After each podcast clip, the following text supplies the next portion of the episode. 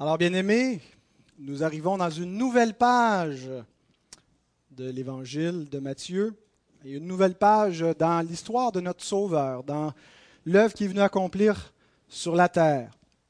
Et c'est intéressant euh, d'avancer comme ça, section par section. Je ne sais pas si vous trouvez ça intéressant. Moi, je trouve ça riche et intéressant, en tout cas, quand je l'étudie, de, de, voir euh, la cohérence, hein, parce que on a parfois l'impression, là, bon, Matthieu, comme s'il s'était assis un soir, composait son évangile euh, comme ça, là, comme les souvenirs y revenaient en tête. Mais je pense que, puis au-delà de Matthieu, il y a le Saint-Esprit qui l'a inspiré. Il y, a, une cohérence dans la façon que les choses nous sont présentées. Euh, là, il y a pas, on ne commence pas avec la crucifixion de Jésus, on commence avec sa naissance, puis bon, il y a, une chronologie, mais au-delà de, juste la chronologie des événements, il y, a, il y a une structure, il y a une cohérence. Euh, et donc, on arrive à euh, une nouvelle page où on va voir le, baptême de notre Seigneur qui est en lien avec tout ce qu'on a vu euh, jusqu'à présent. Et donc, le, but, puisque ce n'est pas encore... les textes qu'on voit jusqu'à présent ne sont pas à l'impératif. Hein, ce pas des exhortations qui nous disent quoi faire on, devrait déduire certains impératifs pour notre vie de ces textes-là, mais ce sont des textes qui sont tous à l'indicatif, qui nous décrivent, qui nous indiquent, qui nous racontent une histoire. Ce sont des narratifs. Et donc, la, la chose première qu'il faut faire avec ce genre de texte-là, c'est de contempler ce qui nous est présenté. La gloire de notre Sauveur, la gloire de Christ, la gloire de celui auquel on doit s'attacher par la foi.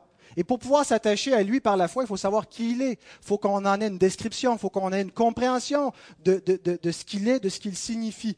Eh bien, c'est le but premier de ces textes-là, de nous dépeindre Christ pour que notre foi en lui soit stimulée, soit augmentée, soit affermie, pour qu'on ait une meilleure intelligence, une meilleure compréhension de son œuvre, de, de l'Évangile et comment notre salut est assuré en lui, en sa personne et dans le ministère qu'il est venu accomplir.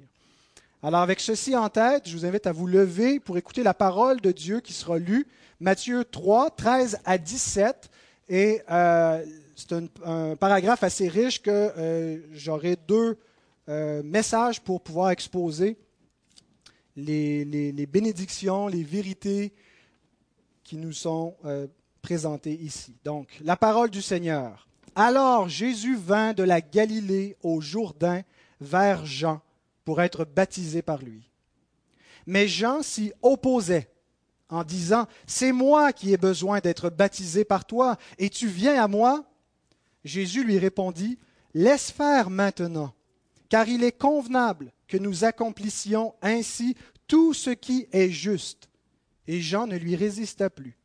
Dès que Jésus eut été baptisé, il sortit de l'eau, et voici les cieux s'ouvrirent et il vit l'Esprit de Dieu descendre comme une colombe et venir sur lui. Et voici une voix fit entendre des cieux ces paroles, Celui-ci est mon Fils bien-aimé, en qui j'ai mis toute mon affection.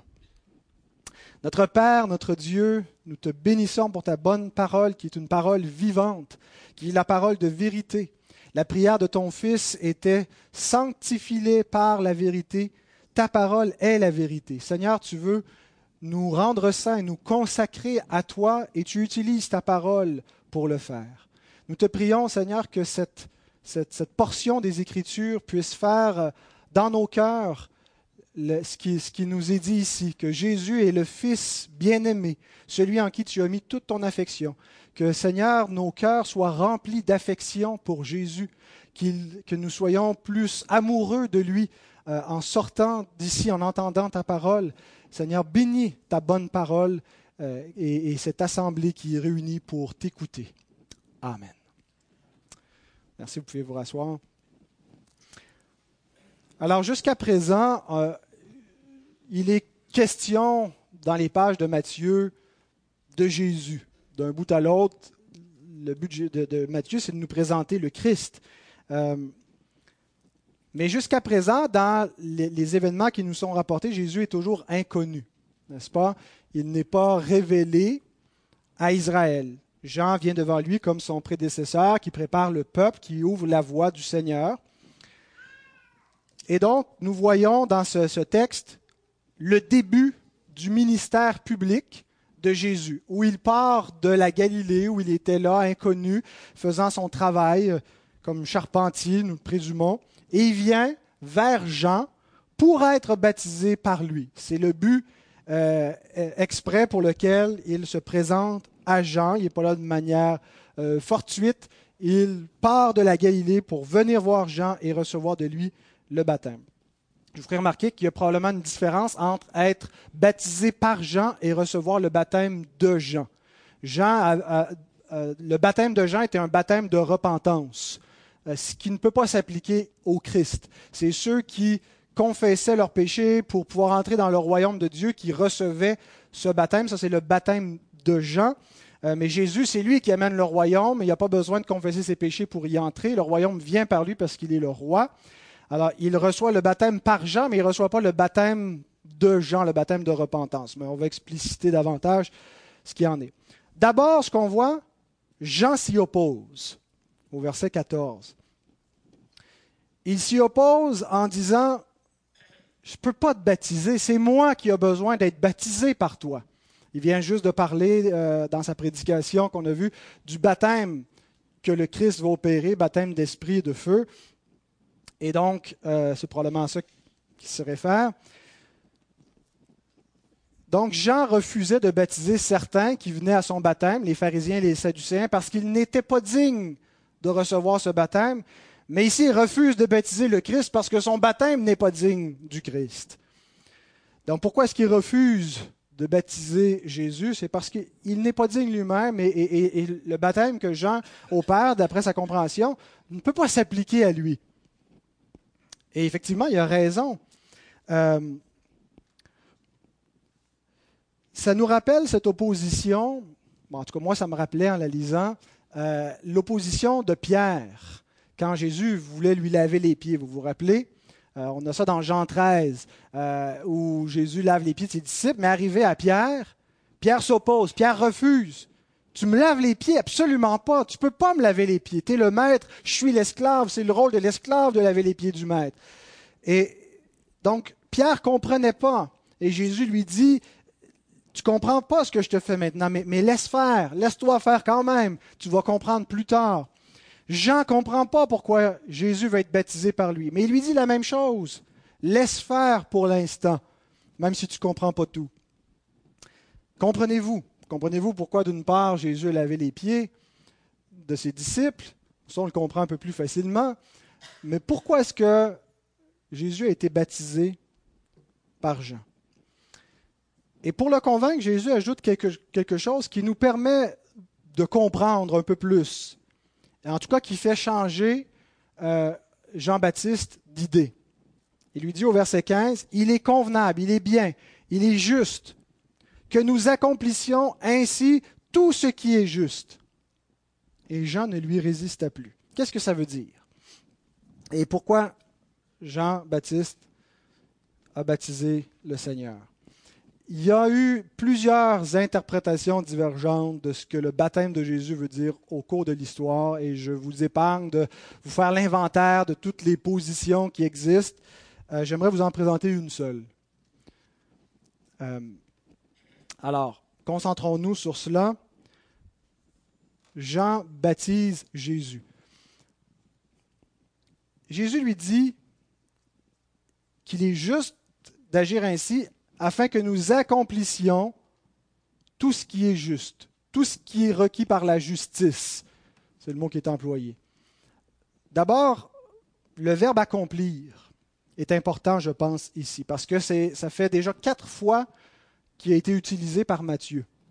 C'est la cinquième fois ici, et les quatre fois ont toujours le même sens.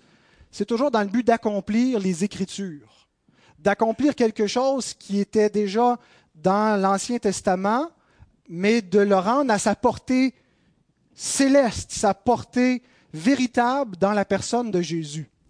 On l'a par exemple dans Matthieu 1, 22, quand il nous dit que ces choses arrivèrent afin que s'accomplisse ce que le prophète a écrit, que la Vierge deviendra enceinte, la prophétie d'Emmanuel, Dieu avec nous. Dans chapitre 2, verset 15, ceci s'accomplit afin que ce que le prophète a dit, euh, j'appellerai mon fils hors d'Égypte. Le même verbe accomplir, deux versets plus loin, euh, Jérémie qui dit Rachel pleure ses enfants lors du massacre euh, d'Hérode, qui massacre les enfants. Euh, et à la fin du chapitre 2, au verset 23, quand il vient s'établir dans la région de Nazareth, afin que s'accomplisse ce que les prophètes avaient dit, sera appelé Nazareth. Donc, à chaque fois que le verbe a été utilisé, accomplir, c'est pour euh, parler de l'accomplissement des Écritures en Jésus. Et donc, ce qu'on doit comprendre, c'est qu'il y a un fondement scripturaire, un fondement biblique spécifique pour expliquer le baptême de Jésus.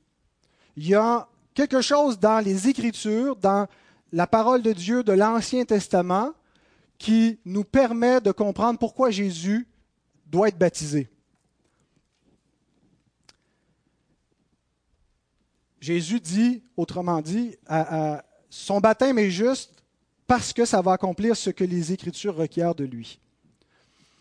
Donc, comme je le disais, Jean va baptiser Jésus, mais pour une autre raison que tous ceux qui sont faits baptiser par Jean jusqu'à présent. Ce n'est pas un baptême de repentance. Euh, je vous dis tout de suite pourquoi, puis ensuite je vais essayer de vous, prouver par les Écritures pourquoi je crois euh, ce que signifie le baptême de Jean. Vous avez peut-être déjà un indice en ayant lu mon titre, La consécration sacerdotale de Jésus. Je crois que dans le baptême de Jésus, ce qu'on a, c'est son ordination comme prêtre. Il est consacré par le prophète Jean-Baptiste pour exercer le sacerdoce devant Dieu. Parce que non seulement il est un roi, mais il est aussi un grand prêtre, nous dit les Écritures. Donc, le, baptême, c'est sa consécration sacerdotale. Il n'y a, plus de mystère. Là, je vous ai dit, mon, mon punch, tout est là. Et le reste du message va servir à essayer de démontrer que cela est, valide. Alors, que, vous reconnaissiez ou non que le baptême de Jésus, c'est sa consécration, euh, sa mise à part comme prêtre, comme sacrificateur pour Dieu, on devrait reconnaître que le baptême de Jésus est à tout le moins le début de son ministère public. C'est là où commence son ministère public et, son baptême est un petit peu comme la porte d'entrée vers cela. Euh, c'est implicite dans le texte de Matthieu, c'est même explicite dans le texte de Luc, qui nous dit que son, ministère public a commencé sitôt son baptême exécuté. Si vous comparez les textes dans, Luc 3. Euh, donc, le baptême avait donc pour but de le consacrer dans un, ministère public, mais je crois que c'est plus précis encore, pas dans n'importe quelle fonction euh, ministérielle, mais spécifiquement comme souverain sacrificateur. Tournez dans l'évangile de Jean, au chapitre 1.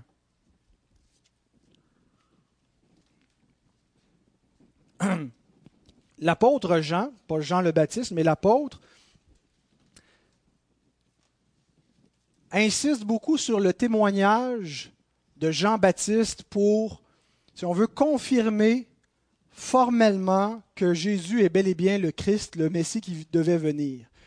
Et que il y, a, différents témoignages qui ont été rendus, un témoignage céleste avec la voix de Dieu, mais Jean-Baptiste, dans le plan de Dieu, jouait spécifiquement ce rôle d'être celui qui devait attester publiquement qui est le Christ devait le reconnaître. Dieu allait permettre qu'il le reconnaisse. Et, on, voit ça dans l'évangile de Jean, chapitre 1, versets 31 à 34. Il dit, et c'est Jean-Baptiste qui parle, Je ne le connaissais pas, mais c'est afin qu'il fût manifesté à Israël que je suis venu baptiser d'eau, afin qu'il fût publié, qu'il fût euh, présenté au peuple d'Israël que je suis venu exercer mon ministère. Jean rendit ce témoignage. J'ai vu l'Esprit descendre du ciel comme une colombe et s'arrêter sur lui. Je ne le connaissais pas, mais celui qui m'a envoyé baptiser d'eau, celui-là m'a dit, celui sur qui tu verras l'Esprit descendre et s'arrêter, c'est celui qui baptise du Saint-Esprit. Et j'ai vu, et j'ai rendu témoignage qu'il est le Fils de Dieu. Alors Jean-Baptiste est celui qui formellement, publiquement, rend ce témoignage, ce qu'il a vu, ce qu'il a entendu, qui reconnaît Jésus comme étant le Christ. Et donc Jésus se présente à lui d'une certaine façon pour être authentifié par le Baptiste, mais il reçoit de lui le baptême. Il reçoit de lui un rituel que Jésus dit être nécessaire pour accomplir ce que la loi exige, pour accomplir les Écritures. À quoi est-ce que ça réfère? À quelle Écriture À quelle justice Jésus pense-t-il en disant cela? La loi requérait-elle le baptême? Que vous ensemble Y a-t-il un commandement qui exigeait le baptême de qui que ce soit? Absolument. Pour les prêtres. Tournez dans Exode 19.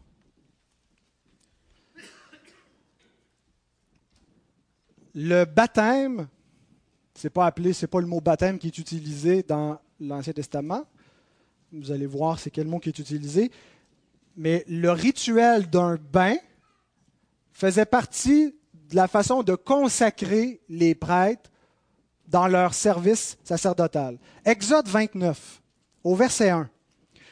C'est Dieu, c'est l'Éternel qui parle à Moïse et il lui dit, Voici ce que tu feras pour les sanctifier. Et le mot sanctifier ici veut dire les mettre à part, les consacrer, les ordonner dans le ministère. Voici ce que tu feras pour les sanctifier afin qu'ils soient à mon service dans le sacerdoce. On saute au verset 4. Tu feras avancer Aaron et ses fils vers l'entrée de la tente d'assignation et tu les laveras avec de l'eau. Le verbe laver a le sens de baigner, le sens de plonger dans l'eau. C'est le même verbe qui est utilisé pour Naaman. Vous connaissez l'histoire de Naaman? Les enfants, vous rappelez-vous de Naaman? C'était un lépreux qui était de la nation syrienne, venait d'un autre peuple, et il y avait une petite fille euh, israélite qui était euh, esclave dans la maison de Naaman et qui dit, ah, si mon maître pouvait rencontrer l'homme de Dieu en Israël, il pourrait le guérir. Et puis, bon, il s'est rendu jusqu'en Israël pour rencontrer le prophète Élisée, qui lui a dit quoi? Va te laver sept fois dans le Jourdain. Et le mot laver, comment est-ce qu'il comment est qu'il se lave cette fois? Ben, On le voit, il se plonge sept fois. C'est exactement le même verbe. Sept fois, il plonge. Et donc, c'est l'idée de se baigner sept fois dans le Jourdain pour qu'il devienne pur. Donc, c'est le même verbe qui est employé ici pour la consécration des Lévites, des fils d'Aaron, pour qu'ils deviennent des prêtres tu vas les laver avec de l'eau. Donc, ce n'est pas eux-mêmes qui se consacrent avec de l'eau, c'est quelqu'un d'autre qui devait le faire. Donc, ce n'est pas que Moïse s'est mis à les frotter du savon, mais il les a baignés dans l'eau pour les consacrer. Il y avait d'autres choses dans le rituel de consécration. Entre autres, il y avait du sang qui était implicite, et ça va venir plus tard dans la consécration de Jésus comme grand prêtre, dans trois ans et demi environ, à, sa consécration à la croix, où il devient un grand prêtre éternel euh, par son propre sang et établi sur la maison de Dieu. Mais donc, c'est l'entrée et le rituel de consécration pour les prêtres commençait avec un baptême, avec un bain, comme ça, où ils étaient mis à part. Et je pense que c'est spécifiquement à cela que Jésus réfère quand il dit il faut que nous accomplissions ce qui est juste, ce qui est nécessaire, ce qui est requis par la justice de Dieu, pour que lui puisse recevoir son ordination sacerdotale. Alors peut-on réellement faire ce rapprochement entre le baptême de Jésus et son sacerdoce? Bon, il n'y a pas de doute que Jésus était baptisé, il n'y a pas de doute que Jésus est un grand prêtre. Mais est-ce qu'on peut vraiment rapprocher les deux et dire que le baptême de Jésus s'explique par son ordination? Alors pour ça, il faudrait nous examiner ce que l'Écriture nous dit concernant l'ordination de Jésus comme grand prêtre. Alors si je vous demandais vers quel texte nous conduire, un texte dans la Bible, réfléchissez, qui parle de l'ordination de Jésus. Je teste vos, connaissances. À quoi vous pensez quand vous pensez à Jésus comme grand prêtre? Quel texte de la Bible? Quel épître de bord? Hébreu. C'est le texte par excellence qui nous parle de Jésus comme prêtre. Jésus, le souverain sacrificateur, compatissant. Quelle section dans Hébreu nous parle de son ordination, de sa consécration? Presque 5. Chapitre 5. Tournez donc dans Hébreu 5.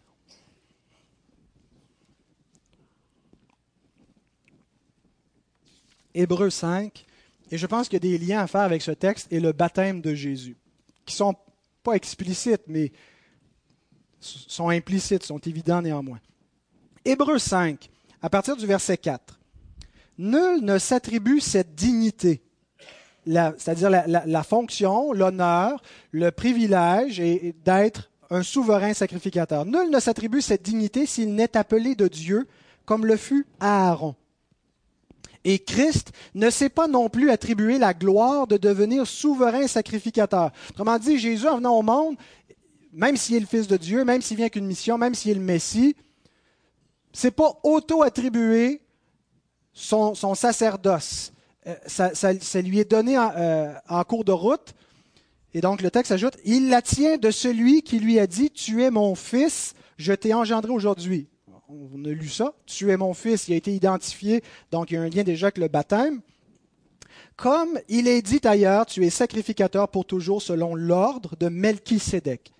C'est lui qui, dans les jours de sa chair, Jésus, pendant qu'il était sur terre, ayant présenté avec de grands cris et avec larmes des prières et des supplications à celui qui pouvait le sauver de la mort, et ayant été exaucé à cause de sa piété, a appris bien qu'il fût fils, l'obéissance par les choses qu'il a souffertes, et qui, après avoir été élevé à la perfection, est devenu pour tous ceux qui lui obéissent l'auteur d'un salut éternel, Dieu l'ayant déclaré souverain sacrificateur selon l'ordre de Melchisédek. Nous avons beaucoup de choses à dire là-dessus et des choses difficiles à expliquer parce que vous êtes devenus là à comprendre. Mais je me réjouis que le verset 11 ne s'applique pas euh, à cette congrégation, puisque c'est des choses qui nous ravissent et qu'on aime entendre de comprendre qu'est-ce que ça veut dire, ces mystères, notre Seigneur qui est un souverain sacrificateur selon l'ordre de Melchisédek. Je ne vais pas élaborer beaucoup, beaucoup là-dessus. Vous pouvez revenir sur l'exposition d'Hébreu qui est toujours disponible en ligne. Mais quelques remarques euh, sur ce texte en lien avec le baptême de Jésus. D'abord, l'auteur nous dit personne ne peut s'auto-proclamer dans son sacerdoce personne qui s'attribue à lui-même cette fonction, cette responsabilité. Il doit d'abord être appelé de Dieu. Et il doit aussi être consacré, selon ce que la loi de Moïse enseigne. Les, prêtres devaient être consacrés. Et l'auteur nous montre que Jésus a un appel. Son appel à être souverain sacrificateur était là dans le psaume 110, lorsque l'Éternel parle au fils de David, au Messie, à loin qui va venir, et il lui dit, tu es sacrificateur pour toujours selon l'ordre de Melchisédek. Donc il a un appel, mais il devait aussi être consacré dans cet office. Il devait avoir un rituel visible qui le consacre et qui lui confère cette autorité pour exercer le sacerdoce pour Dieu. Et donc, l'auteur nous dit que l'appel et, la consécration de Christ viennent de Dieu, non pas des hommes, et il ne se l'est pas attribué lui-même, mais il la tient de celui qui lui a dit, Tu es mon fils, je t'ai engendré aujourd'hui. Ah, il y a deux seuls moments dans la vie de Jésus où le Père a parlé publiquement en disant, Tu es mon fils. Quels sont ces deux moments? Au baptême, on en a un. La transfiguration, on en a deux. Donc il y a un lien. Hein, d'où tient-il ce, sacerdoce de celui qui a dit Tu es mon fils? Donc il y a un rappel de ce qui a été déclaré au baptême de Jésus. Alors il y a un lien entre la consécration sacerdotale de Jésus et le baptême de Jésus. Et donc, euh, ce qui nous dit après cela, l'auteur, c'est que ce, sacrificateur au jour de sa chair, a souffert, il a présenté avec cris, avec larmes, des plaintes à Dieu. Et c'est ce qu'on voit aussitôt baptisé. Qu'est-ce qui arrive à Jésus? Il est conduit au désert pour être éprouvé, pour crier à son Père et dépendre de lui. Et ultimement, ça va être jusqu'à la croix, mais un souverain sacrificateur qui va devoir souffrir et apprendre par le chemin de l'obéissance. Euh, et donc, on voit que ça commence dès après son baptême. Bien sûr, son sacerdoce n'est pas comme celui d'Aaron, il est d'un autre ordre. Jésus n'est pas un descendant de Lévi, n'est pas un descendant d'Aaron, il est dans la tribu de Judas, mais ce n'est pas un problème, il peut exercer à la fois la royauté et le, sacerdoce parce qu'il est souverain sacrificateur selon l'ordre de Melchisédek et non pas selon l'ordre de Lévi, d'un autre type. Et euh, donc voilà pour cela. Donc, si on considère ce que la Bible nous dit concernant la consécration de Jésus comme sacrificateur dans Hébreu 5, ce qu'elle nous dit ailleurs concernant la mise à part des, des sacrificateurs, je pense qu'on peut certainement établir ce lien que le baptême de Jésus était sa consécration sacerdotale. Mais en plus, parce que l'Écriture ajoute d'autres détails entourant le baptême de Jésus qui confirment cette lecture. Tournez dans Luc 3, au verset 21. Jusqu'à 23, mais surtout 23.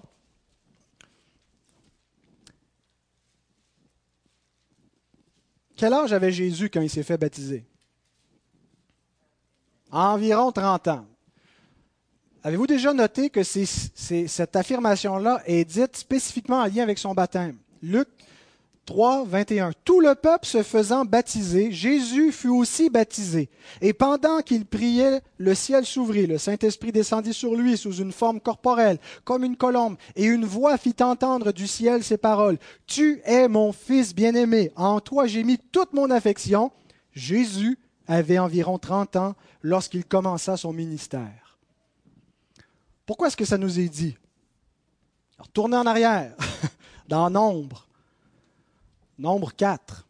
Je vous fais promener, mais c'est important de voir que l'Écriture est toute liée entre elles, et ce qui est le lien des Écritures, c'est le Christ, qui donne toute sa cohérence. Elle nous parle de lui. Nombre 4, 1 à 3. L'Éternel parla à Moïse et à Aaron et dit, Compte les fils de Kéat parmi les enfants de Lévi selon leur famille, selon les maisons de leur père, depuis l'âge de 30 ans et au-dessus jusqu'à l'âge de 50 ans. Tous ceux qui sont propres à exercer quelque fonction dans la tente d'assignation. À quel âge commençait la, capacité d'exercer des fonctions sacerdotales? 30 ans. Euh, Luc précise que quand Jésus était baptisé, il était dans environ cet âge. Ce n'était pas nécessairement comme nous, le légalistement d'avoir la date exacte. Si tu pas né avant le 30 septembre, ben, tu sautes une année scolaire. C'était environ 30 ans, donc il devait avoir, grosso modo, cet âge-là. C'était l'âge de Jésus. Et il commence son ministère à partir de ce moment-là. Ministère public, mais avec une fonction particulière qui lui est donnée, celle d'être un prêtre. Et on voit pourquoi c'est important. Parce que nous, on pense à la prêtrise de Jésus juste comme son travail de mourir sur la croix. Et c'est central, c'est son sacrifice. Mais la fonction des prêtres était au quotidien, plus que, de faire des sacrifices, celle d'enseigner. On y revient dans un instant. Autre chose, en plus donc d'avoir l'âge requis, de commencer son ministère dès qu'il est baptisé, comme le faisaient les prêtres, il fallait être consacré par quelqu'un qui était lui-même, euh, qui avait la capacité de, laver. C'était Moïse qui devait laver, qui devait baptiser Aaron et ses fils. Et c'était ainsi de suite, quelqu'un qui avait reçu cette fonction-là. De quelle tribu est Jean-Baptiste? Non. On pense ça parce qu'on se dit c'est le cousin de Jésus, il est dans la même tribu, mais c'est un lévite. Son père, c'est Zacharie. Zacharie exerce le sacerdoce. il, était dans le temple en train de faire les sacrifices dans le temple quand il a reçu la vision. Jean-Baptiste est un lévite qui euh, a la capacité, a la, fonction légale de consacrer Jésus dans son sacerdoce, parce qu'il est lui-même lévite. Pour pouvoir exercer le sacerdoce, il fallait être sans défaut. Hein. il ne fallait pas avoir un, handicap. Euh, et, cette pureté extérieure rituelle symbolisait la pureté intérieure. Jésus est-il un sacrificateur sans défaut? C'est pour ça que Jean ne voulait pas le baptiser, parce qu'il était tellement pur qu'il n'était pas digne de même porter ses sandales, encore moins de, le consacrer comme prêtre. Donc, il a pleinement les, caractéristiques qui sont requises de lui. Et c'est donc ainsi que Jésus reçoit son autorité formellement pour exercer un ministère public en Israël. Dieu n'a pas bypassé, si vous me passez l'expression, sa loi subitement. On a l'impression, bon, tout ça avant, là, c'était comme on faisait semblant d'avoir un culte pour Dieu, c'était l'ombre de la réalité. Quand Jésus arrive, on fait fi de toute la loi et euh, on change les règles. Dieu ne change pas les règles. Pour que Jésus ait le droit d'enseigner la loi de Dieu, la parole de Dieu au peuple, et il doit recevoir cette autorisation-là formellement telle que la loi le prescrivait. C'est les sacrificateurs, c'est à la bouche du sacrificateur qu'on doit aller pour recevoir la loi, nous dit Malachie. C'est à lui qui a été donné, c'est lui qui a été consacré pour cela. Qu'est-ce qui arrive quand Jésus est en train d'enseigner dans le temple? Qu'est-ce que les chefs lui demandent? Tournez dans Matthieu 21. J'ai bientôt fini de vous faire tourner. Matthieu 21. Versets 23 à 25.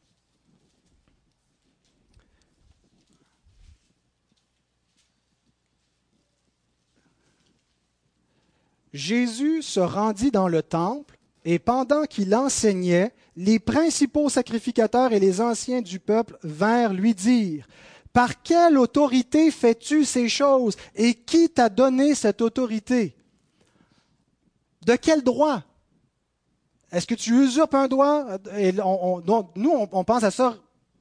On simplifie la question. Jésus, c'est le Fils de Dieu, il a le droit d'enseigner, il est la parole faite chair. Mais mettez-vous dans le contexte, là. Jésus n'est pas révélé dans sa gloire, il se présente comme un simple homme. Et il doit respecter la loi, il est né sous la loi, et il doit garder les commandements, et il est en train d'enseigner dans le temple. Il n'a pas le droit s'il n'a pas reçu l'autorité, la permission de faire cela. Qu'est-ce que Jésus leur répond? Jésus leur répondit, je vous adresserai aussi une question, et si vous m'y répondez, je vous dirai par quelle autorité je fais ces choses. Le baptême de Jean, d'où venait-il? Du ciel ou des hommes Quand on lit ça, généralement, on a l'impression que Jésus esquive la question. Je ne veux pas vous répondre, si vous me répondez, moi vous répondre, je ne vous le dirai pas autrement. Jésus répond directement à leur question il remonte à son baptême. Pourquoi est-ce qu'il parle du baptême? Qu'est-ce que ça vient faire avec la, question? Ça n'a pas rapport. Pourquoi? Parce que j'ai reçu l'autorité, la permission par un lévite qui m'a consacré. Lui-même, son autorité venait de Dieu. Est-ce que vous reconnaissez que l'autorité de Jean venait de Dieu? Le peuple l'a reconnu. Moi, je le reconnais. J'ai été consacré dans mon ministère par Jean. J'ai donc l'autorisation de mon Père, de Dieu, d'enseigner dans le temple, dans la maison de mon Père, et de la virer à l'envers s'il faut, parce que j'en ai reçu le pouvoir. Jésus est le sacrificateur fidèle qui devait venir. On pense, quand on attend, on pense à celui qui devait venir, on pense souvent au roi, au sauveur, celui qui devait délivrer. Et, Amen, le peuple attendait un roi, attendait quelqu'un qui allait délivrer, mais il attendait aussi un, un souverain sacrificateur. Il attendait bien des choses, ce peuple-là. Ce qu'il ne savait pas, c'est que toutes ces choses qu'il attendait, il les attendait dans la même personne. Ça ne semblait pas possible qu'une personne puisse en faire autant, puisse accomplir toutes ces choses. Mais donc, Jésus est celui qui devait venir, le sacrificateur, pour purifier le peuple. Et nous savons comment il le fait par son propre sacrifice. C'est lui qui va expier le péché, c'est lui qui va enlever définitivement la faute. Jean le voit venir, voici l'agneau qui ôte le péché du monde il, le vient, il vient, le consacre comme cela, comme le sacrificateur et le sacrifice qui va ôter le péché du monde. Mais ce n'est pas uniquement le rôle du prêtre de faire des sacrifices, c'est son rôle aussi d'enseigner. Je vous lis Malachie, je ne vous ferai pas tourner, elle va être affichée à l'avant. Malachie 2, 7 à 9 nous dit, Car les lèvres du sacrificateur doivent garder la science, garder la connaissance. Et c'est à sa bouche qu'on demande la loi, parce qu'il est un envoyé de l'Éternel des armées. Mais vous, vous êtes écartés de la voie. Il parle aux autres sacrificateurs. Vous avez fait de la loi une occasion de chute pour plusieurs. Vous aviez violé l'alliance de Lévi, dit l'Éternel des armées. Et moi, je vous rendrai méprisable et vil aux yeux de tout le peuple parce que vous n'avez pas gardé mes voix et que vous, n'avez, que vous avez égard à l'apparence des personnes quand vous interprétez la loi. Donc, Malachie parle des sacrificateurs de son temps qui n'enseignent pas bien la loi, ils font pas bien leur rôle. C'est le rôle des sacrificateurs de, faire cela. Et il dit tout de suite ensuite au, chapitre 3. Voici, j'enverrai mon messager, quelqu'un qui va porter mon message. Il préparera le chemin devant moi. Et soudain, entrera dans son temple le Seigneur que vous cherchez, et le messager de l'alliance que vous désirez. Voici, il vient, dit l'Éternel des armées. Qui pourra soutenir le jour de sa venue? Qui résistera debout quand il paraîtra? Car il sera comme le feu du fondeur, comme la potasse des foulons. Il s'assiera, fondra et purifiera l'argent. Il purifiera les fils de Lévi. En fait, il va faire un nouvel ordre sacerdotal. Il va ordonner des milliers, des millions de sacrificateurs dans le monde. Il les épurera comme on épure l'or et l'argent, et ils présenteront à l'Éternel des offrandes avec justice. Le peuple attendait un sacrificateur non seulement pour le pour qu'il soit purifié par son propre sacrifice, mais pour qu'il puisse enseigner. Pourquoi est-ce que Jésus, une fois ordonné, il n'est pas sauté directement à la croix? Pourquoi est-ce qu'il a, a parcouru Israël puis il a enseigné pendant trois années et demie comme ça publiquement?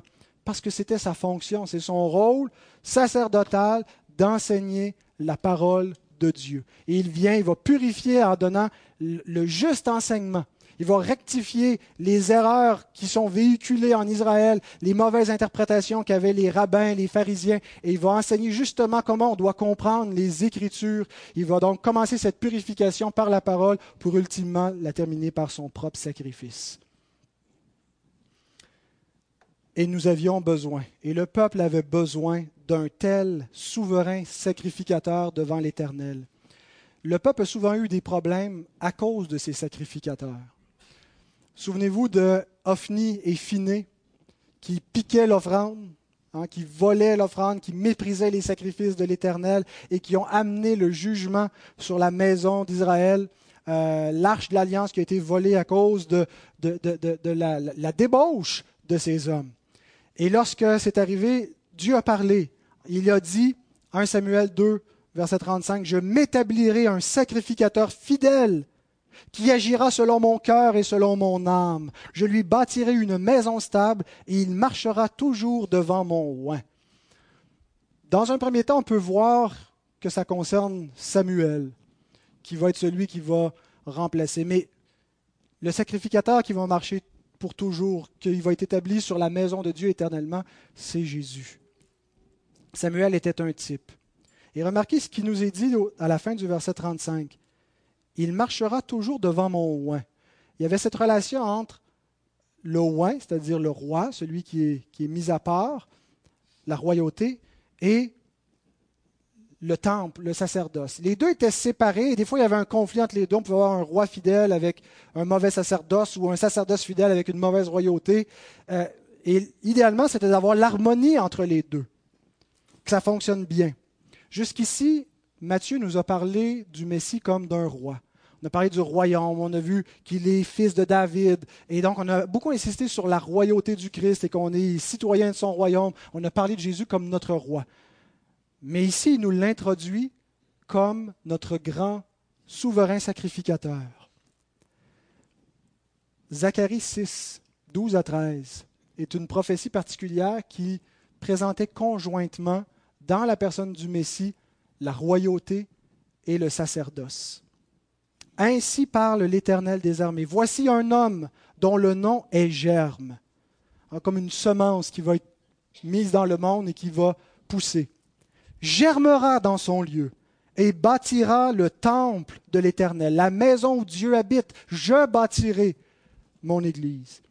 Il bâtira le temple de l'Éternel. Il portera les insignes de la majesté.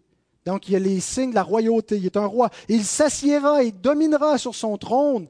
Il sera sacrificateur sur son trône et une parfaite union régnera entre l'un et l'autre. Une parfaite union entre la royauté et le sacerdoce. Il n'y aura plus ce conflit. et, ça, ça n'existait pas en Israël un prêtre roi. Mais quand Dieu a appelé son Messie, le fils de David, pour être roi, il a dit Tu es sacrificateur pour toujours selon l'ordre de Melchisédek. Melchisédek était une figure d'un prêtre roi, le roi de Salem, roi de paix, roi de justice, celui qui par sa justice va établir la paix entre Dieu et les hommes, qui règne éternellement et qui est lui-même sacrificateur, médiateur entre Dieu et nous. Est-ce qu'on n'a pas absolument tout en Jésus-Christ? Tout ce qu'il nous faut. Nous avions besoin d'un... Ah, il y a des questions dans le, le catéchisme qu'on fait avec les enfants, le petit catéchisme. Quels sont les trois offices de Jésus? Jésus est roi, Jésus est sacrificateur, Jésus est prophète. Pourquoi as-tu besoin de Jésus comme roi? Parce que je suis faible et sans défense. Parce que j'ai besoin de quelqu'un qui me délivre, qui me sauve de moi-même, qui me sauve de mon péché, qui me sauve de mes ennemis. Pourquoi as-tu besoin de Jésus comme sacrificateur? Parce que je suis ignorant. Hein, parce que j'ai besoin de quelqu'un qui m'instruise. Parce que je suis coupable. J'ai besoin de quelqu'un qui expie ma faute. Bien aimé, peu importe les besoins qu'on s'imagine avoir. Notre plus grand besoin était le Christ. Tout ce qu'on a besoin, tout ce que notre âme a besoin, tout ce que notre corps a besoin pour être guéri, être glorifié, c'est le Christ. Ce salut qu'il nous communique, il nous le communique par espérance, au moyen de la foi. Le reste va venir, mais tout ça nous a été donné en sa personne, en son œuvre parfaite, en sa personne glorieuse. Alors, qu'est-ce qu'on doit faire avec, avec ça? Je ne vous ai pas donné d'impératif, je vous ai donné, je vous ai décrit à l'indicatif la gloire du Seigneur. Ben, L'application à faire, c'est de se reposer en Christ, de réaliser qu'on a tout pleinement en lui, de le contempler dans sa gloire. Et Paul fait cette application-là dans, je crois, c'est la deuxième épître aux Corinthiens, quand il dit que nous contemplons la gloire du Seigneur. Qu'est-ce qui nous arrive quand on la contemple? Cette gloire qui est révélée dans la nouvelle alliance. On est transformé en la même image. On n'est pas transformé par l'effort d'auto-transformation. On est transformé par l'adoration, par la foi lorsqu'on comprend qui est notre Seigneur et qu'on apprend à marcher avec lui dans une relation, à se reposer en lui. Cette gloire-là qui nous est dépeinte et qu'on voit nous transforme. Elle change notre cœur, elle change notre façon d'être. Donc la sanctification est une œuvre de grâce qui se fait malgré nous lorsqu'on contemple notre Seigneur, notre Sauveur. Contemplez-le cette semaine, reposez-vous en lui. Voyez comment le Seigneur, le Fils de Dieu éternel, dans sa grandeur, dans sa gloire, s'est abaissé. Il y, a, un paradoxe hein, qui dit Nul ne s'attribue la gloire de devenir souverain sacrificateur.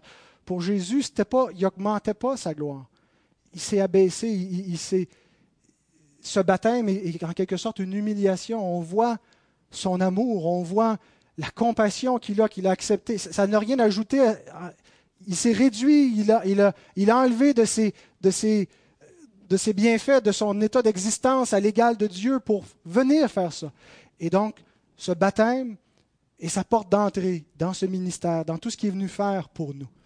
Et donc, réjouissons-nous admirons-le, soyons reconnaissants. Amen.